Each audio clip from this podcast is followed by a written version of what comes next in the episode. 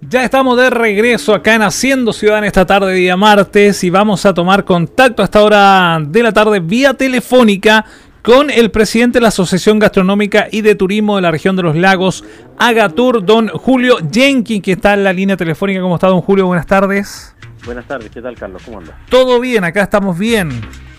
Don Julio, lo contactamos. Lo mismo. Ah, sí, sabemos que el rubro gastronómico y de turismo está cada vez peor, don, don, don Julio, de la situación acá en, eh, en la región, en el país también. Sí, pues así es, estamos súper complicados. Eh, la autoridad no, no ha querido dar el brazo a torcer en relación a las realidades que se viven en cada región, en cada eh, ciudad, digamos, al sur, de que no somos Santiago. La Claro. centralización nos está matando. Así es. Bueno, eh, nosotros lo llamamos, don Julio, para conversar de, de la apertura de locales del próximo 18 de marzo con o sin autorización sanitaria. Pasado mañana el gremio tiene previsto abrir las puertas a los locales, a los clientes. Bueno, eh, eh, ¿en cuánto estiman o en cuánto pueden cifrar la adhesión de esta medida, don Julio? Mira, esperamos que sean no solo Agatur, sino todos los restaurantes que puedan abrir o quieran abrir y que estén dispuestos a, enfrentarse a- a la situación eh, de control que nos están, nos están, digamos, amenazando, ¿cierto? Que van a haber unos controles exhaustivos y, y- Claro. y inquisidores. Pero como te digo, nosotros hoy día lo único que tenemos que decir es que aquí estamos presentes, necesitamos que nos escuchen. ¿ah? Eh, si hablamos del toque de queda a las 20 horas, con eso, eso terminó de matar lo poco que estábamos haciendo, porque nosotros trabajamos en almuerzo y cena, ¿cierto? Sí. El- eh, decir que nos cortan a las 20 horas significa que nos cortan el 50% de lo poco que estábamos haciendo. En palabras simples, estos son los clavos del ataúd. estamos en esa en esa dinámica. Si estamos complicados, imagínate, hablamos de fase 2, abrir en terrazas.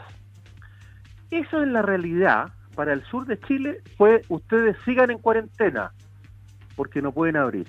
¿Por qué no pueden abrir? Porque es una irrealidad las terrazas. po. Se lo hemos dicho de todas las maneras al Ceremi. O sea, al Ceremi, al, minis- al ministro de Salud también, lo hicimos con los, con los protocolos. Entonces al final ya no sabemos qué hacer. Entonces tenemos que hacer eh, la posibilidad de poder trabajar dentro de los locales nuestros con toda la seguridad que significa los protocolos. ¿Te das cuenta?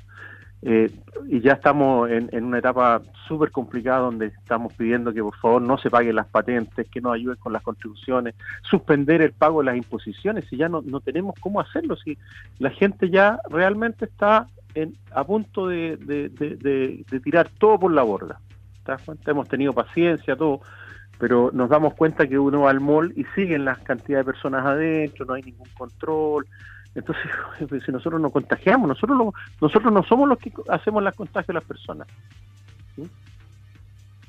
Así es, eh, así es la situación de, de lo que se está se- lo que está viviendo el rubro gastronómico. eh, con cada vez hay más cambios. Esto del tema del toque de queda, como decía usted, a, a las 20 horas que realmente los afecta muchísimo. Su, su gran quita- venta era entre ese horario. Nos quita la posibilidad de las cenas. ¿Cómo tú vas a cerrar a las... eh, significa que las personas tendrían que llegar a, cenar a las 7 de la tarde para tener una hora para comer tranquilo, media hora, qué sé yo. Pero esa hora es ir- irrisorio, todavía la gente está trabajando, muchos de ellos, ¿te das cuenta, no? Entonces, sí, es quitarnos la mitad del trabajo, con la posibilidad de los que tenían terraza, que eso también es cierto que no todos estábamos trabajando en terraza, ¿te das cuenta? Pero si hablamos de la gastronomía a nivel nacional, eso es lo que le ha pasado a todos nuestros colegas en Santiago, en otros lados también. ¿Te das cuenta, no? Entonces no, no hay que pensar solamente en lo de acá, a nosotros nos afecta que las distribuciones, o sea, que las autorizaciones sean en terraza, cuando la región, el sur de Chile, no permite tampoco hacer eso en realidad. po. Ha sido, ha sido súper complicado porque las terrazas de aquí, si bien es cierto, muchos locales tienen terraza, pero están, están adecuadas al clima. po. Claro. Entonces, entonces ante eso, eh, los sumarios sanitarios dicen, terraza no cumple. Pero es una terraza, pues te das cuenta, ¿no? Entonces, ¿cumple para qué? Para Santiago no cumple, pero para Puerto Montt sí cumple. Tiene que haber ventilación, es lo que nosotros le hemos dicho al Ceremi. Ceremi, hablemos de ventilación, no de cuántas ventanas tiene abiertas o cuántas paredes no tiene. Teniendo una buena ventilación, porque si no, ¿cómo, ¿cómo autorizan un avión que viene lleno de gente? ¿Cómo lo autorizan? Entonces tú decís, ahí no entiendo. Vienen, vienen 100 personas en un lugar, eh, 40 minutos, media hora, una hora, y, no se contagian. Y está cerrado, ¿ah? pues todo cerrado, entonces, ¿cómo? Entonces ahí nosotros decimos que aquí hay un, ah, hemos sido perjudicados, hemos sido discriminados, ¿ah? y, el centralismo es tanto que no, no permite que se, se, vean estas cosas que nosotros eh, eh, eh, decimos y manifestamos. No es porque sí, te das cuenta, no es que nosotros queramos ir en contra de la autoridad, ni mucho menos. Nosotros lo único que queremos y le hemos pedido en reiteradas veces que queremos trabajar que queremos trabajar, que no podemos seguir un año sin ingreso, pagando el arriendo, pagando todo. Yo siempre le digo a los periodistas, usted, Carlos, podría vivir un año sin su sueldo, pagando su arriendo, comiendo, darle todo a su familia? Imposible. Es imposible, ¿cierto? Pero a nosotros nos, nos piden que hagamos lo imposible. ¿Te das cuenta, no? Y las ayudas que se han, se han, se han ofrecido han sido solo endeudamiento, más endeudamiento y no ha llegado a la altura que tiene que llegar. ¿Por qué? Porque para los bancos somos personas mm, sujetas, eh, no somos sujetas de crédito. ¿ah? Hemos caído muchos de los colegas nuestros en DICOM laboral por no haber podido pagar las imposiciones, en los DICOM normal del pago, los créditos COVID que algunos tuvimos en la posibilidad de tenerlos ya lo estamos pagando hace tres meses sin tener la opción de trabajar en el, en el, en el restaurante, ¿te das cuenta, no? bueno, incluso incluso también con, con, la ley de, protección al empleo, me imagino que ya no pueden ni siquiera pagar las cotizaciones de sus trabajadores donde están cerrados. Eso fue el peor engaño que nos hicieron. Te, lo prometo, porque cuando a ti te dicen, oye, puta, dame una mano, mira, no despidan a la gente, nosotros hacemos esto, después lo hacemos, dos meses, tres meses, pero al cuarto yo hubiese esperado, o al quinto, que la autoridad dijera, sabe que en realidad los pusimos en un pie complicado, esto va para largo, conversemos del tema. ¿sí o no? Claro. Porque, porque, y además, esto partió con el 50%, fue lo que nos prometieron. Llega al Congreso y nuestros inteligentes congresistas, ¿cierto? Senadores, diputados, lo dejaron en el 100%. O sea, no habían dicho paguen el 50%, pero después, en el Congreso, nuestro ilustre, nos dejan pagando el 100%. Y hoy día pagamos el 100% de las imposiciones con personas que, si bien es cierto, son queridas de nosotros, son gente que ha colaborado por muchos años, pero no están haciendo la pega, están en su casa recibiendo lo poquito que el gobierno le ha dado, que también entendemos que es poco, pero nosotros no recibimos y además tenemos que ponernos. Don Julio, hace algunos días conversamos acá en Radio Sábado con usted y nos decía que iban a enviar una carta al ministro Enrique Pari. ¿Finalmente la enviaron? Nosotros no hemos enviado ninguna, nos juntamos sí con el Ceremi y en, en, manifestarle las inquietudes nuestras directamente. ¿Qué respuesta han tenido de parte del Ceremi? ¿Qué, han conversado con él? Mira, yo voy a ser súper franco, ¿ah? Alejandro Caroca es una persona que entiende perfectamente la problemática que tenemos, pero está atado de manos porque todo se resuelve en Santiago. Si hubiese dependido del Ceremi, nosotros estaríamos trabajando en fase 2 con toda la seguridad dentro, con un 25%, tomando todas las precauciones, porque él es una persona del sur de Chile que conoce la realidad nuestra. Y que no, no, se puede desconocer, tú mismo puedes, puedes hablar de eso. Tú conoces la realidad nuestra. ¿Te das cuenta, no?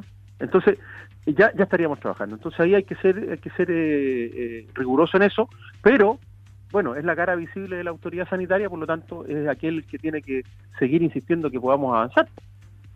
Así es, eh, bueno, vamos a ver qué pasa. Bueno, si bien es cierto, ustedes han planteado propuestas como el aforo del 20%, otras medidas para funcionar en fase 2. ¿Se han puesto en el escenario de lo que puede ocurrir en los próximos días o semanas, considerando que las autoridades de la región ya están hablando de una nueva ola de contagios o hay comunas como por ejemplo la ciudad de Osorno que está retornando al confinamiento total? Sí, qué terrible eso para nuestros colegas allá. Nosotros hemos hablado con varios varios de, de, Osorno, digamos, que tienen una organización también allá, y lo vemos, pero es como digo, los clavos para el ataúd. Estamos empezando a hacer los ataúd ya, porque en realidad y esto así está, está complicado. Ahora, eh, indudablemente si hay un, hay un, hay un, hay un toque para todo, hacer un confinamiento, ¿cierto? Eh, bueno, obligado nosotros la cuarentena tenemos que asumirla, en ese sentido no nos podemos equivocar, nosotros no queremos, insisto, no queremos irnos contra la autoridad en función de la, del tema sanitario, pero si estamos en fase 2 y algunos de Santiago pueden trabajar libremente porque son cerradas y tienen, nosotros exigimos que aquí podamos trabajar en el interior. ¿Usted cree que va a cambiar todo cuando empieza a llover, a, eh, eh, empieza a llover, a hacer frío en Santiago? Eh, yo creo que sí, pues yo creo que ahí también... Van a cambiar un poco los protocolos para, para, para usted, yo creo. Pero pero yo yo digo, eh, ¿por qué se autoriza entonces, con todo el respeto que merece la, la, la parte religiosa, las misas, ¿cierto? Se autoriza la... Entonces yo digo, ¿qué es lo que hay? Que, que, una cosa sí, que otra no, no hay claridad en el tema, entonces ahí nosotros nos sentimos, ahí donde hablamos de, de nos sentimos perjudicados, nos hemos sentido discriminados, ¿te das cuenta? Claro. Entonces yo, yo no sé si a alguna autoridad no le gustarán los restaurantes, no sé, o no saldrá nunca, pero hoy día son parte fundamental de las personas que trabajan, que almuerzan, que necesitan distraerse. Hoy día ya las casas no son aquellas casones grandes donde eh, habían eh, cosas familiares. Hoy día todos nos compartimos en un restaurante, algo, algo, un aperitivo, qué sé yo, algo. ¿Te das cuenta, no? Es, parte de, la vida diaria hoy día de, ir a un restaurante. Bueno, también está afectando en materia de empleabilidad, ¿cierto? De, ah. cupos de trabajo, eh, de emprendedores que están cerrando sus locales, se pierden puestos de trabajo ¿Cómo, ¿Cómo ha afectado, en cuánto estiman los locales que han debido cerrar o los empleadores que han dejado de la actividad porque han tenido que eh, reinvertirse, ¿cierto? Reconvertirse, eh, hacer otras cosas? Mira, yo, creo que hoy día estamos hablando fácilmente de que eh, es, una, industria que mueve 300.000 personas en el país, ¿no? De empleos directos. Entonces yo creo que hoy día están a un 30%. Y aquí en Puerto Montt, para ser corto, eh, restaurante emblemático, 40 años de funcionamiento, el restaurante Kiel. ¿ah? Nos comunicaba hace un par de días el, eh, eh, dueño, ¿ah? eh, socio nuestro, que había despedido a todos sus trabajadores porque ya no soportaba más y que iba a entrar en un cese del restaurante por un tiempo hasta que esto cambiara. Ahí ya hay despedidos directos, digamos. Ahora yo le he dicho muchas veces a los periodistas, nosotros no sabemos cuántos restaurantes en realidad van a quebrar. Eso se va a ver cuando nos digan, por favor, pueden trabajar y algunos que ya no van a abrir las puertas. Porque no hay nadie que ande diciendo yo estoy quebrado, no quiero, te das cuenta, ¿no? Siempre hay un cierto poder en Chile, tú sabes que cuando una persona está con problema económico, eh, eh, de una u otra manera se les mira mal. Así es. Entonces no andan no andan diciendo, oye, yo esto. Ahora, en el caso mío personal, yo estoy evaluando seriamente si puedo no abrir, porque yo soy un restaurante pequeño, tengo 10 mesas, y si me dicen, oye, abra chiquitito, yo con dos no puedo no puedo ni siquiera en, el, en, ese, en esa parte funcionar. Ahora hacemos el esfuerzo para que todos podamos de nuestra manera llegar al 25%, pero yo tengo que evaluarlo mucho. ¿Te das cuenta? Claro que sí. O sea, con dos mesas, imagínate hoy día dos mesas solamente a la hora de almuerzo y en la noche no podría hacer nada. O sea, tendría que decirle a la persona, ¿cómo y váyase? ¿Cómo si váyase? O sea, ¿qué che, no? Tratar de sacarlo, ir, ocupando nuevamente la mesa rápido es una... Entonces, entonces, esa es la realidad que nos hacen vivir a nosotros, ¿te das cuenta, no? Ahora, insisto, las ayudas que se habla que algunas, algunas han sido bienvenidas, pero por otro lado no han estado a la altura. Restaurantes que tienen 30 años de funcionamiento, que conocen el rubro, le decía, ¿cuánto necesita usted? Te voy a dar un ejemplo nominal, 10 millones. No, sabe que 3 tiene. O sea, pero oye, si yo conozco el negocio, he estado trabajando, he pagado mi impuesto por más de 30 años, todo bien, no tengo problema, ¿cómo me niegan lo que yo le estoy pidiendo? ¿Cachai? Porque, porque eso es importante. O sea, si tú estás haciendo un análisis de caja, sabes más o menos cuántos vas a tener. Y si lo hiciste para cinco meses y son diez, tienes, tienes toda, la, toda la necesidad y la, la, posibilidad de que te dieran la segunda parte, ¿sí o no? Así es. Entonces hoy día, yo hoy día insisto, las autoridades no han estado a la altura, no han estado a la altura. Y esta es, no solamente aquí en el sur de Chile, sino en todo Chile la gastronomía está yéndose por el, por el barranco. El turismo, ¿ah? junto con la gastronomía, porque van de la mano. ¿ah? El, turismo aquí en la zona del sur, tú sabes que se produce dos, tres meses, pero la gastronomía está todo el año. Bueno, pero para, para el norte tuvieron más, más tiempo para poder, tuvieron el verano, cosa que acá no ocurrió mucho, acá en, en nuestra zona estuvimos prácticamente confinados gran parte del verano, se perdió todo lo que fue la temporada de verano. No, hubo temporada, no hubo, cero, cero, cero. Nosotros estamos, mira, el, el verano pasado, ¿cierto? Veníamos del estallido social. Sí. ¿Ah? También no pudimos trabajar bien, estuvo complicado, no se podía trabajar en las tardes, estuvo súper complicado. Nosotros nos esperanzamos del verano y el verano tampoco fue. Salimos del verano y dijimos, bueno, y entramos a la pandemia. O sea, casi un año y medio que están, estamos complicados y, si hablamos de los colegas de Osorno, partieron con el tema del agua.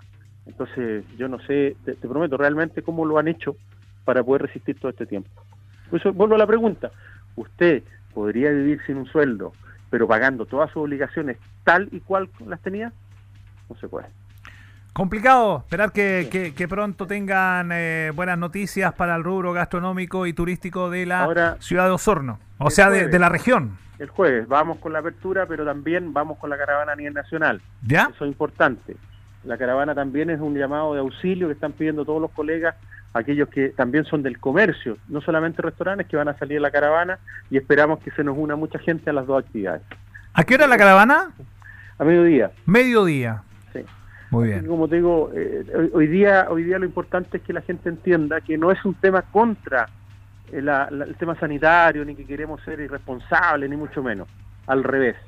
Nosotros somos, yo creo que de todas las industrias o las empresas que funcionan, la que más sabemos de, de la inocuidad de los alimentos, de la seguridad, porque estamos siempre, no ahora, cuidando lavado de manos siempre para poder cocinar. ¿Te das cuenta, no? Sí. Claro, hoy día somos a los que más nos exigen, porque si tú te das cuenta, nosotros tenemos que anotar nombre y teléfono de cada persona. Mira, en Santiago han pasado cuatro meses, no ha habido ningún, ningún, ningún, digamos, punto de contagio en los restaurantes, no se ha sabido de eso. En los pocos que llevamos trabajando aquí de, de, fase 2 en, en, terraza, tampoco. ¿Por qué? Además tomamos, pero tú me dime, en el mall, ¿piden una lista cuando entran? No. No, pues no hay, no, no hace, ningún, ningún local hace una lista. Entonces, ¿por qué nos discriminan a nosotros? Nosotros para atender tenemos que tomar un papelito, tenemos que destinar a una persona de las pocas que tenemos para que tome la, haga la lista de la persona, le tome su teléfono, le tome todas sus cosas. ¿Te das cuenta, no? Entonces, escucha, Juan, ¿cómo, ¿cómo es esto? ¿Por qué? ¿Por qué? Ahí vemos la discriminación nosotros. Así es, eh, don Julio, queremos agradecer este contacto. Muchas gracias por darse el tiempo de conversar con nosotros con, con Radio Sago, siempre muy gentil. Muchas gracias, que tenga una excelente tarde. la gente que disculpe las formas que nosotros ya tenemos de, ir manifestando nuestra... Está molesto, don Julio, lo entendemos. Sí, la autoridad no está a la altura. Ojo, ¿ah? preparamos un protocolo en noviembre del año pasado justamente para poder abrir dentro de los locales con toda la seguridad, con separador de, acrílico, ¿cierto? Lo mismo que hace el Congreso. Congreso cada, están uno al lado del otro con un separador de acrílico. Ellos no se contagian así, en los restaurantes dicen que sí. No entiendo. Sí es. señor. Gracias, Carlito. Que le vaya muy bien. Gracias, Carlos. Éxito. Chao, chao. Ahí estamos conversando con eh, Julio Jenkins presidente de la Asociación Gastronómica y de Turismo de la región de los lagos, Agatur. Tan molesto, tan, está molesto el rubro gastronómico. Esperar que tengan solución pronto. En la mañana conversamos en el, em, en el programa Primera Hora Radio Sago con el presidente del gremio en, en la ciudad de Osorno. Decía que 37 locales han cerrado sus puertas solo en la ciudad de Osorno. ¿Cuántos puestos de trabajo? Menos. Mucho ánimo para nuestros amigos que viven del turismo, de la gastronomía.